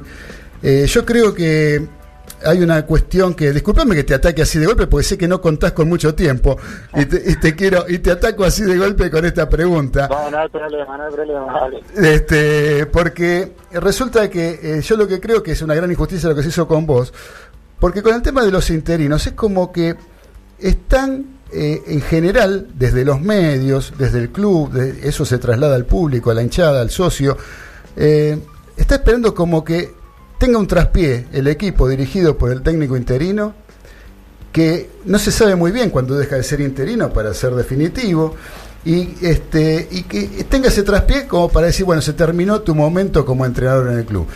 ¿A vos te pasó algo así en San Lorenzo de Almagro? Mira, en realidad sí, algo pasó, algo parecido. Este, en primer lugar, este, después que se va Diego Aguirre, eh, que queda fuera de la Copa Libertadores, eh, tienen la posibilidad de, de, bueno, de poder elegir un, un entrenador y como había dos partidos antes, eh, dos partidos para llegar al, a FIFA, al, a lo que se llama eh, los partidos FIFA, entonces tenían tiempo como para elegir eh, un entrenador. Entonces dijeron, bueno, este, el Pampa ya hace mucho que está en el club, hace 11 años que estaba en el club, eh, ya había dirigido inferiores, había dirigido reserva, conoce muy bien los chicos, así que le vamos a dar esta oportunidad gracias a, Bernardo Romeo, que fue el que más confió en mí. Y bueno, esos dos resultados fueron positivos, fueron, fueron muy buenos, este, se, se ganaron y, y bueno, eso dio a que, a que bueno, que la gente, gracias a la gente de San Lorenzo, este, me apoyaran y, y pudiera seguir eh, esos nueve partidos que quedaron para poder este, seguir siendo el entrenador de San Lorenzo. Pero siempre fui, lamentablemente cuando uno es interino, depende siempre de esto que vos decís que es resultado. Por suerte a mí esas cosas me ayudaron, este, me parece que el plantel también estaba conforme con lo que se estaba haciendo y, y bueno, imagínate que en, en los primeros nueve partidos se ganó siete, se empató uno y se perdió uno solo, entonces me parece que eso era, era muy positivo para, para mí como entrenador, pero bueno, después queda la confianza de los dirigentes si querían que me quede o no. Claro, Este- eso es un poco a lo que yo apunto, ¿no? Es decir, eh, se, se apunta, digamos, a un entrenador, en el caso tuyo, ¿sí? al Pampa Viaggio, por los motivos que vos enumeraste recién. Entonces, se apunta al entrenador y se le da la posibilidad. eh, de golpe porque se pierde un partido, todo ese trabajo queda en la nada. O sea, ¿por qué se lo eligió? Eh, solamente por un resultado es que queda fuera. ¿Es bueno o es malo? ¿O, tiene, o merece ser entrenador o no? De acuerdo a. Aparte con todo el trabajo bueno que vos, con los resultados que vos tuviste, ¿no? Eh, que vos recién los acabas de mencionar.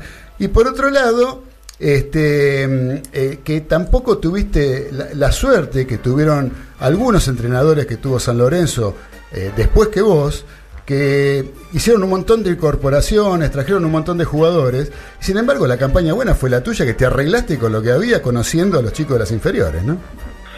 Sí, sí, lamentablemente después que, que- que me voy eh, este, vienen tantos jugadores eh, a San Lorenzo y bueno, las cosas no salen como, como ellos lo esperan, pero la realidad es que, sí, yo traté de arreglármela con los chicos inferiores, tratar de a los chicos más grandes de- de- que eran ídolos del club, tratar de, de motivarlos, de darle esa confianza y bueno, gracias a ello la campaña fue muy buena, después bueno, este, a mí me, me pasó la venta de, de jugadores muy importantes en ese momento, como la de Piri Mota, como la de Ceruti, como la de Pablo Díaz, y son jugadores eh, que, que no es fácil de reemplazar de un día para otro, este, entonces eh, costó un poco más de lo normal, pero bueno, eh, la realidad es que, que como decís vos, no, no, no me trajeron los jugadores este, que uno que uno quería, pero bueno, la realidad que uno intentó seguir porque cree que, podíamos salir adelante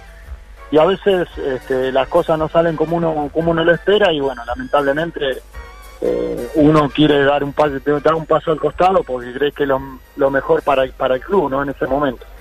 Muy bien, Claudio. Eh, les cuento a los mariscales que estamos conversando con Claudio El Pampa Viaggio, eh, una gloria de San Lorenzo de Almagro. Y dije San Lorenzo de Almagro y acá en la mesa tenemos el único periodista deportivo de la mesa, que es el señor Daniel Medina, fanático del Cuervo. Y te quiero hacer alguna pregunta, Pampa. Cómo no, un placer. Claudio, buenas tardes, noches, como este, dijo nuestro Claudio acá. Este, también. igual, igual. Tocayo, tocayo. Tocayo, desde ya. Bueno, Tocayo, sí. desde ya es un gusto enorme escucharte, realmente la amabilidad que tenés para con nosotros. Este, y bueno, te, te- te- te- te he visto desde como hincha de San Lorenzo y como periodista también, desde tus comienzos, eh, cuando viniste de Danubio.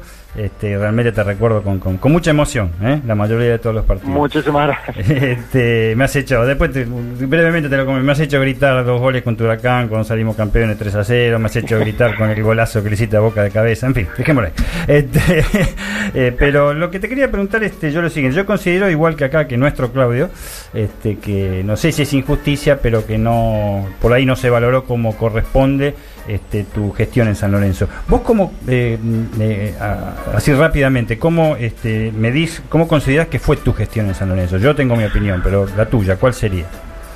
Mira, este, yo creo que la gestión fue muy buena, porque eh, después de viendo cómo sigue San Lorenzo de Almagro con los, con los entrenadores que llegaron, eh, con los refuerzos que trajeron, eh, la situación que está que está San Lorenzo, ¿no?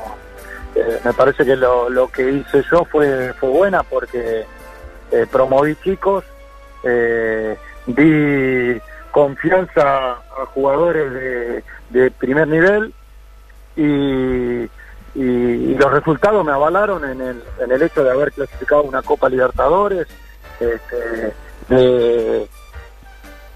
de, de salir tercero en el campeonato. Tercero, sí. Este, son Nunca- cosas que a veces uno a ve- a veces uno no se da cuenta la magnitud que tiene, pero San Lorenzo es un equipo que, que tiene que estar peleando ahí arriba y, y cuando yo asumí había quedado fuera de la Copa Libertadores, no tenía mucha chance de, de- de la clasificación a la Copa Libertadores y nosotros con mucho esfuerzo y sacrificio con estos jugadores lo, lo- lo pudimos lograr, ¿no? Sí, sí, de ya coincido plenamente con vos y no, no- no pudiste apreciar un gesto que hicimos todos acá en la mesa cuando vos dijiste que consideraste que tu gestión fue buena. Claro. Este, nosotros opinamos, no, no solo quien te habla, que la parte columna sanlorencista, sino todas las personas acá este, en el panel. Y este eh, realmente sí, lo- lograron un tercer puesto muy sacrificado, muy sacrificado, fue ese, ese campeonato de San Lorenzo, pero se logró un tercer puesto que eh, clasificó para Libertadores.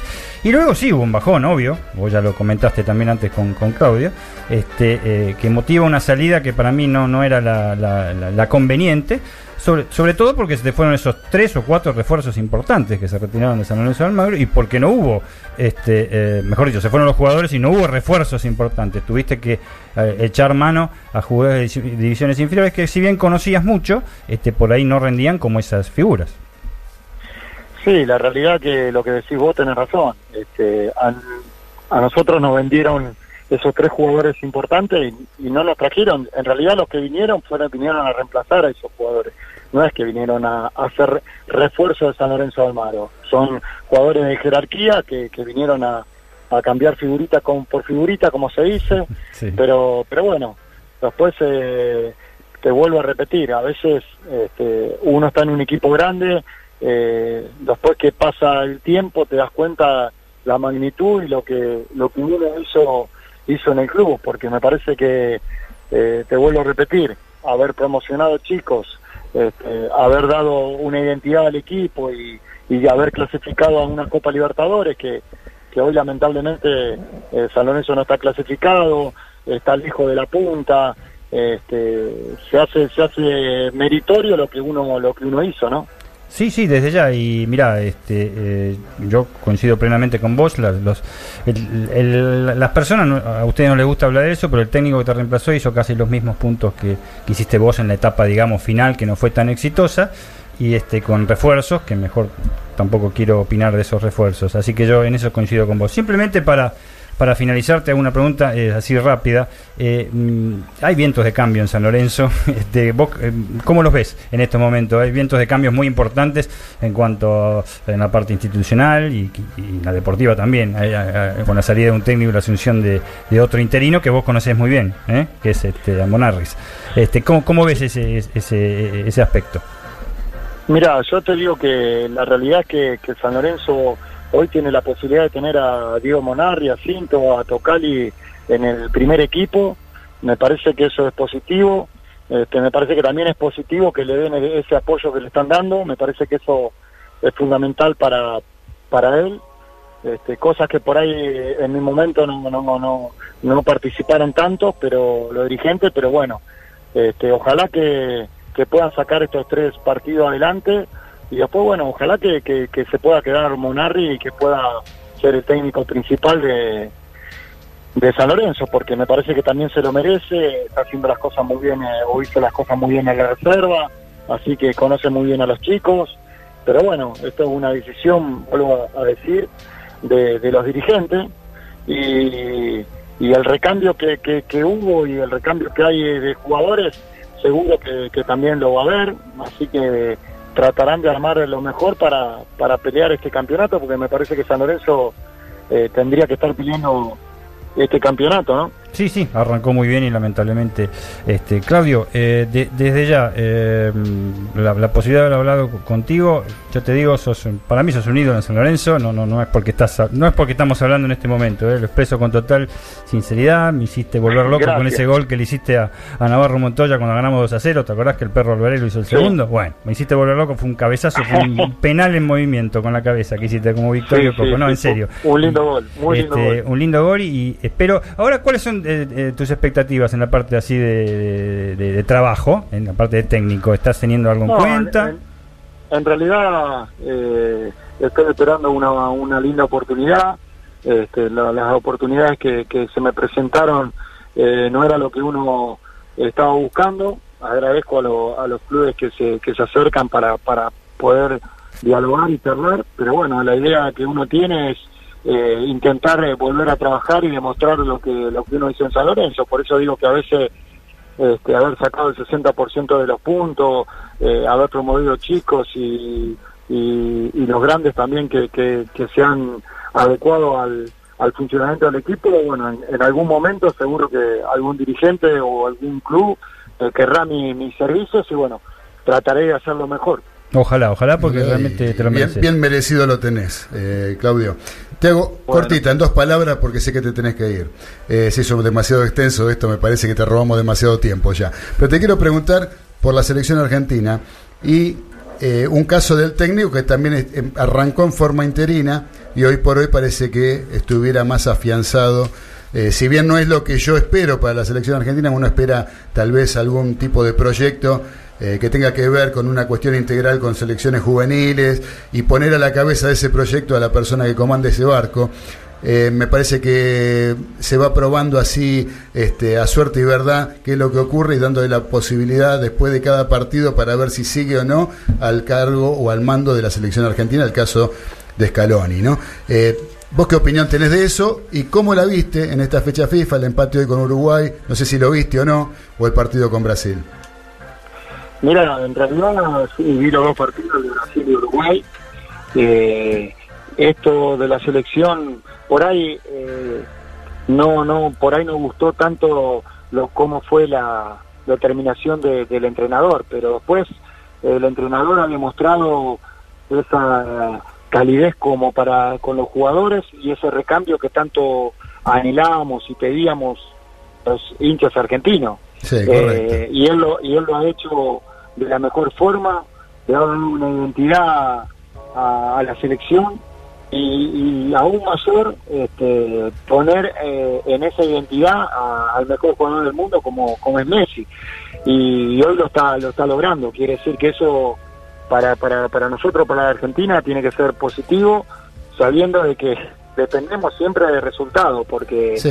me parece que lo más importante para la Argentina es clasificar para el próximo mundial y bueno, este, me parece que hizo lo más difícil Scaloni, que fue hacer el recambio, el recambio de jugadores, Sí. eh, que no es fácil hacerlo eh, y saber elegir a los que a los que vienen y los que vienen hoy tienen ese hambre de gloria o, o ese amor propio por querer vestir esa camiseta y eso lo hace aún más eh, más positivo a lo que a lo que está haciendo Scaloni. Después, Sí. bueno, los resultados lo están avalando también a él, ¿no? Sí, exactamente. Y yo creo que eh, en el aspecto que un aspecto que a mí me interesa mucho es el de haber formado el plantel o el grupo o el equipo y después agregarle el valor agregado que le da Messi. ¿No? Me parece que se partió de, de esa forma, no como se venía haciendo, que siempre se hablaba de cómo rodeamos a Messi, cómo jugamos en función de Messi y con quién va a jugar Messi, cuando en realidad habría que ver de, yo creía siempre que hay que armar el equipo y Messi te hace la gran diferencia que, que hace por ser el mejor del mundo, ¿no? Sí, por eso, por eso yo creo que fue un valor muy muy importante lo, lo de Scaloni, de, de primero este, tratar de armar un equipo, de tratar de formar un grupo, de tratar de, de armar un sistema, de, de intentar darle identidad a la selección argentina y después el agregado, como decís, el agregado de, de, de Messi, que, que Messi es el mejor del mundo, que donde lo pongas seguro que, que va a funcionar y, y el equipo lo, lo, lo está respaldando a, a Scaloni y a Messi, ¿no? Porque Correcto. vino Messi, este, el equipo siguió jugando igual, eh, tiene una identidad de juego y el agregado aún más este, el estar Messi, que es el mejor del mundo, ¿no? Muy bien, querido Pampa. Este, no te robamos más tiempo. ¿eh? Bueno, Te- la gracias, verdad que te, gracias, está- te estamos eh, más que agradecidos por, verdad, sí. por habernos acompañado en este rato. Eh, te agradecemos de todo corazón. Eh, te deseamos todo lo mejor en tu futuro como profesional del fútbol, ¿sí? que surja esa posibilidad que recién nos contabas y que vos puedas demostrar el gran entrenador que sos, a mi entender, por lo menos, no sé. Somos dos. Eh, somos Acá. dos, este, acá que pensamos eso, y que te puedas desarrollar en, seguir desarrollando con esta carrera de tantos años y tan exitosa. Bueno, te agradezco esta nota. Bueno, Claudio, un placer. Un placer estar hablando ahí con todos ustedes. Y bueno, este, a las órdenes como siempre. Y bueno, ojalá que el- la próxima nota esté como entrenador en algún lugar y tengan que, que hablar de, del equipo, de cómo se forma, de cómo se ju- cómo juega esa. Que no sea contra San Lorenzo. ¿eh? que no sea contra San Lorenzo. Todo Así que no, querido Pampa, te mandamos un abrazo y te comprometemos en cuanto arregles con algún club, te vamos a molestar nuevamente. Muchísimas gracias, gracias. Un placer estar hablando con ustedes. Abrazo grande.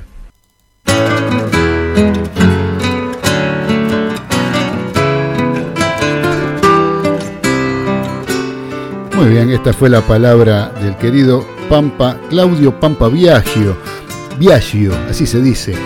El querido Pampa Viaggio, con el que cerramos ya nuestro programa del día de hoy, donde les doy las gracias a todos los que estuvieron conectados escuchando este programa en época de cuarentena, esperando que hagan la cuarentena, agradeciéndole también a todos los integrantes de este programa, los habituales integrantes de la mesa, que cada uno aportó lo suyo como para hacer de este programa lo más parecido a lo que hacemos todos los lunes a las 19 horas en la colectiva FM 102.5.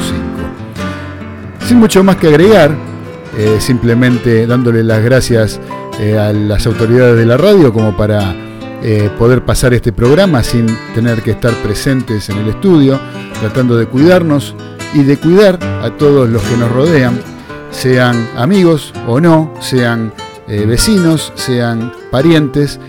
Queremos mandar el mensaje de que nos quedemos en casa y que con tres elementos básicos y simples podamos limitar el accionar de este maldito virus que está poniendo en vilo la salud del mundo entero.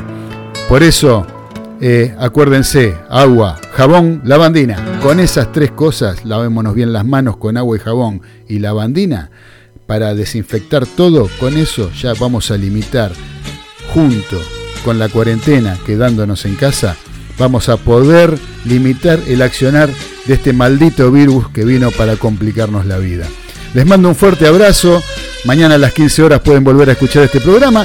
Y eh, el que no, el próximo lunes nos encontraremos. No sabemos si en vivo o nuevamente grabado, pero vamos a estar con un nuevo programa de Los Delirios del Mariscal a través de la colectiva FM 102.5. Gracias a todos, les mando un fuerte abrazo de gol y hasta pronto. Chao.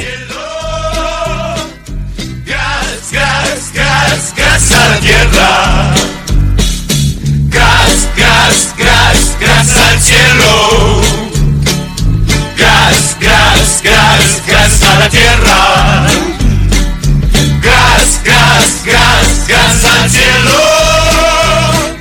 gas, gas, gas, gas a la tierra.